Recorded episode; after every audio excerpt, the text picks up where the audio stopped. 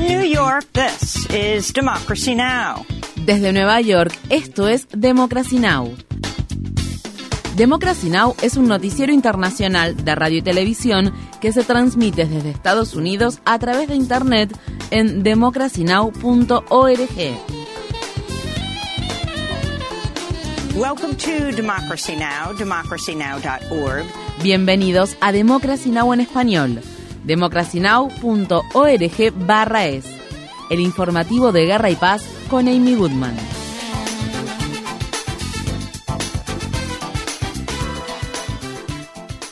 El Senado de Estados Unidos aprobó el jueves por la noche una legislación para suspender el límite de la deuda nacional del país en vísperas del 5 de junio, la fecha límite para evitar un impago de la deuda que podría tener consecuencias catastróficas. En esta votación los síes son 63 y los noes son 36. Dado que se ha alcanzado el umbral de 60 votos para aprobar legislaciones, queda aprobado este proyecto de ley. La legislación aprobada impone nuevos requisitos laborales a miles de personas que reciben cupones de alimentos y otras formas de asistencia proporcionadas por el gobierno. Asimismo, el proyecto de ley socava partes claves de la Ley Nacional de Política Ambiental y permite agilizar la aprobación y construcción del gasoducto Mountain Valley, una tubería diseñada para transportar gas extraído mediante fracturación hidráulica a través de los estados de Virginia Occidental y Virginia. El líder de la mayoría demócrata en el Senado, Chuck Schumer, habló luego de la aprobación del proyecto de ley y defendió las concesiones que se realizaron para alcanzar un acuerdo con el senador demócrata conservador de Virginia Occidental, Joe Manchin. En síntesis, el gasoducto Mountain Valley formaba parte del acuerdo que habíamos alcanzado originalmente con Manchin para la ley de reducción de la inflación. Si analizamos el plan en su totalidad, veremos que tiene muchos aspectos positivos para el medio ambiente. Mantengo mi palabra. Solo cinco miembros del bloque demócrata del Senado votaron en contra del acuerdo sobre el límite de la deuda. El presidente Biden, quien se ha comprometido a promulgar la legislación, ofrecerá un discurso a la nación este viernes a las 7 pm. El Senado de Estados Unidos también votó el jueves a favor de revocar el plan propuesto por el presidente Biden para condonar hasta 20 mil dólares de los préstamos estudiantiles de 40 millones de estadounidenses. La senadora independiente Kirsten Sinema se unió a los senadores demócratas Joe Manchin y John Tester, así como a los 49 republicanos del Senado, para votar a favor de revocar el plan de condonación de préstamos estudiantiles. El presidente Biden ha prometido que vetará el proyecto de ley. El gobernador de la región de Belgorod, en el oeste de Rusia, afirmó que dos personas murieron y otras dos resultaron heridas el viernes por la mañana debido a un bombardeo realizado por las Fuerzas Armadas ucranianas en una localidad situada en territorio ruso cerca de la frontera entre Rusia y Ucrania. Esto ocurre después de que una milicia anti-Putin llevara a cabo un ataque en la ciudad rusa de Shevekino que dejó un saldo de 12 personas heridas y provocó incendios en una veintena de edificios, incluido un jardín de infantes. En Kiev, las autoridades afirman que las Fuerzas Armadas ucranianas derribaron en la madrugada del viernes 36 misiles y drones rusos en los alrededores de la capital ucraniana. Según se informa, dos personas resultaron heridas por la caída de escombros. Según una alta autoridad ucraniana, Rusia ha realizado siembras de cultivos en territorios ucranianos reclamados por el presidente Vladimir Putin como parte del territorio ruso. Las autoridades ucranianas también dijeron que Rusia está bloqueando el paso seguro de los envíos ucranianos de alimentos y fertilizantes establecido en la iniciativa de granos del Mar Negro. Stefan Dujarric, portavoz del secretario general de la ONU, confirmó que Rusia impuso recientemente una continua ralentización en la aplicación de dicho acuerdo.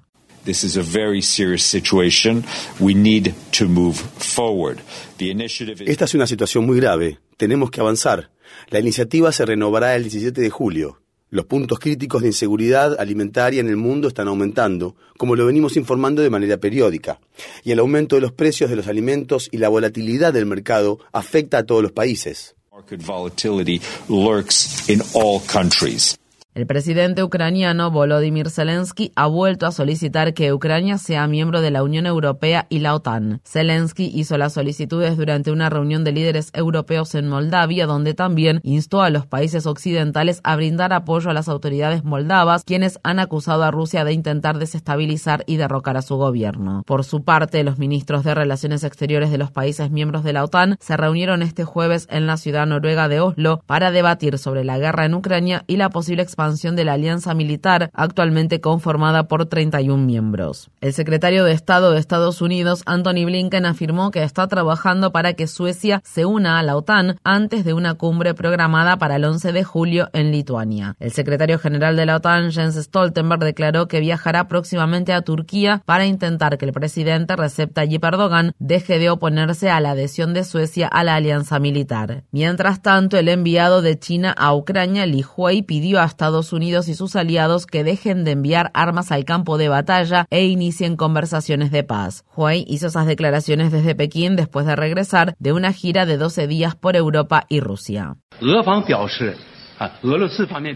Rusia ha dicho que nunca se ha opuesto a las conversaciones de paz y que siempre ha apoyado una solución política al conflicto en Ucrania. Ucrania también ha afirmado que desea la paz. Creo que ninguna de las dos partes ha cerrado la puerta a las conversaciones de paz. 关死和谈的大门。En la ciudad de Ottawa, Canadá, cientos de manifestantes se movilizaron el jueves frente a la sede donde se iniciaba la convención de armas militares más grande de América del Norte, conocida como CANSEC. Los activistas bloquearon las entradas de vehículos y peatones mientras portaban pancartas que decían dejen de lucrarse con la guerra y los crímenes de guerra comienzan aquí. La movilización pacífica ocasionó un retraso de más de una hora en el discurso de apertura de la ministra de Defensa de Canadá, Anita Anand, en el que se dedicó a promocionar un nuevo programa transfronterizo de ciberseguridad diseñado para proteger a funcionarios, contratistas e infraestructura de defensa de Canadá. Anand declaró al respecto la guerra de Putin contra Ucrania nos ha recordado que el dominio cibernético es fundamental para proteger nuestra seguridad nacional. La empresa armamentista Lockheed Martin, cuyas acciones se han disparado tras la invasión rusa de Ucrania, es uno de los principales patrocinadores de la convención. Se inició esta semana en Irán el juicio contra Elaje Mohammadi y Nilufar Hamedi, las dos periodistas que realizaron reportajes sobre la muerte de Masa Amini, una joven que murió mientras estaba bajo la custodia de la llamada Policía de la Moral de Irán. Los reportajes de estas periodistas contribuyeron a desencadenar un levantamiento en todo el país. Organizaciones en defensa de la libertad de prensa han calificado al juicio como una farsa. A las periodistas se les impidió ver a sus equipos legales antes del juicio y, según se informa, no se les permitió a sus abogados presentar una defensa ante el tribunal durante los procedimientos a puerta cerrada. El mes pasado, las periodistas fueron galardonadas con el prestigioso Premio Mundial a la Libertad de Prensa UNESCO Guillermo Cano de 2023, junto con la periodista y activista iraní Narges Mohammadi, que actualmente está encarcelada. En Estados Unidos, en el estado de Florida, miles de trabajadores inmigrantes abandonaron este jueves sus puestos de trabajo para protestar contra una draconiana ley antiinmigración que fue promulgada por el gobernador del estado, el republicano Ron DeSantis, y que entrará en vigencia en julio. La nueva ley impone severas sanciones a los empleadores que no verifiquen el estatus migratorio de sus trabajadores, entre otras medidas. En la localidad de Immokalee, trabajadores agrícolas y sus familias encabezaron una marcha contra DeSantis como parte de las protestas que se están llevando a cabo en todo el país denominadas Un Día sin Inmigrantes. Estas fueron las palabras expresadas por una trabajadora agrícola indocumentada que participaba en la protesta. Le pido al gobernador que tenga más que nada conciencia. Todos los vegetales, alimentos que llega a su mesa pasa por mano de un inmigrante. Y eso es todo lo que puedo decir. Como madres, como mujeres, somos personas honradas que solamente venimos a luchar por un mejor futuro para nuestra familia.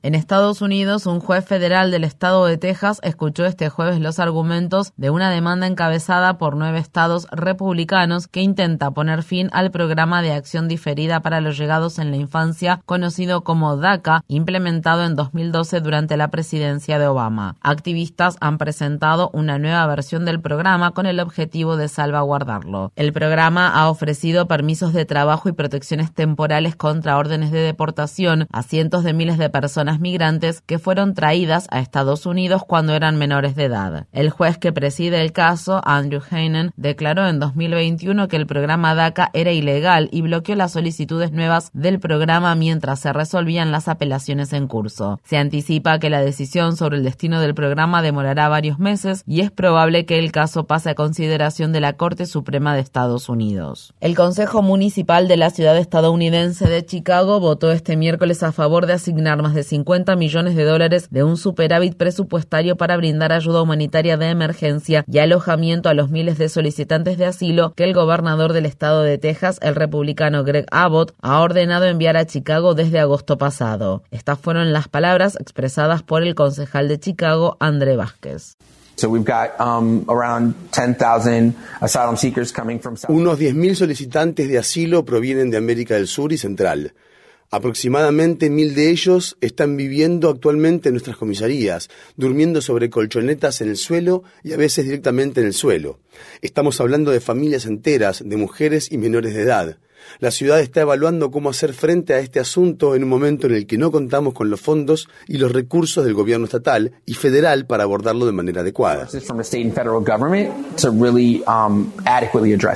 La Corte Suprema de Estados Unidos asestó este jueves un nuevo golpe a los sindicatos estadounidenses al emitir un fallo que facilita que los empleadores demanden a los trabajadores que se declaran en huelga. El dictamen contó con ocho votos a favor y uno en contra y fue redactado por la jueza de la Corte Suprema Amy Coney Barrett. El alto tribunal falló a favor de una empresa del estado de Washington que presentó una demanda contra miembros del sindicato de camioneros Teamsters Union. La demanda se debió a que un paro laboral provocó que quedara concreto húmedo en los camiones, lo que obligó a la empresa a desechar el cemento y sufrir pérdidas financieras. La jueza Ketanji Brown Jackson fue la única magistrada de la Corte Suprema que votó en contra de la decisión. El Partido de Familias Trabajadoras criticó este fallo antisindical de la Corte Suprema y escribió en un comunicado. La institución, que en un momento fue la última línea de defensa de los trabajadores contra la opresión y la codicia corporativa, es ahora un garrote que se blande contra la clase trabajadora y a favor de las personas ricas y bien conectadas. En la ciudad estadounidense de Seattle, cientos de trabajadores de la sede corporativa de Amazon se manifestaron este miércoles durante la hora del almuerzo para denunciar la falta de acción de la empresa para cumplir con sus objetivos en materia climática y abordar los problemas laborales en la compañía. Queremos que Amazon tome medidas al respecto. Queremos que los trabajadores de los centros de distribución tengan mejores condiciones laborales. Queremos que la empresa tome medidas para abordar los problemas generados por la crisis del cambio climático.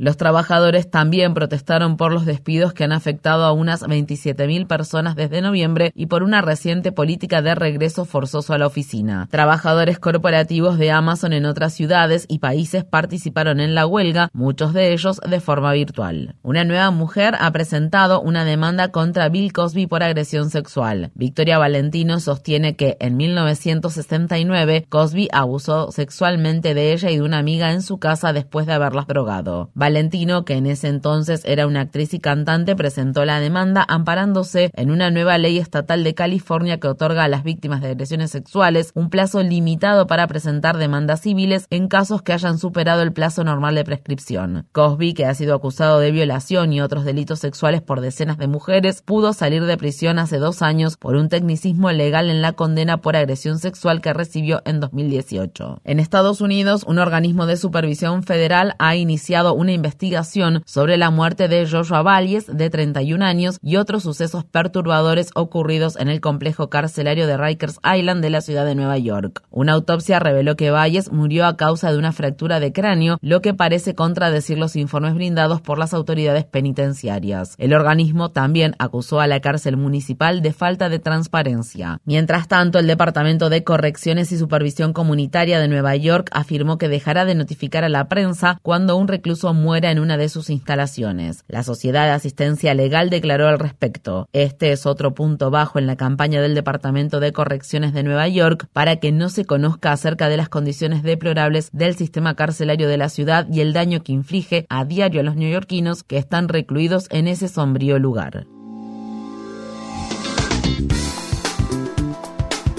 Infórmate bien.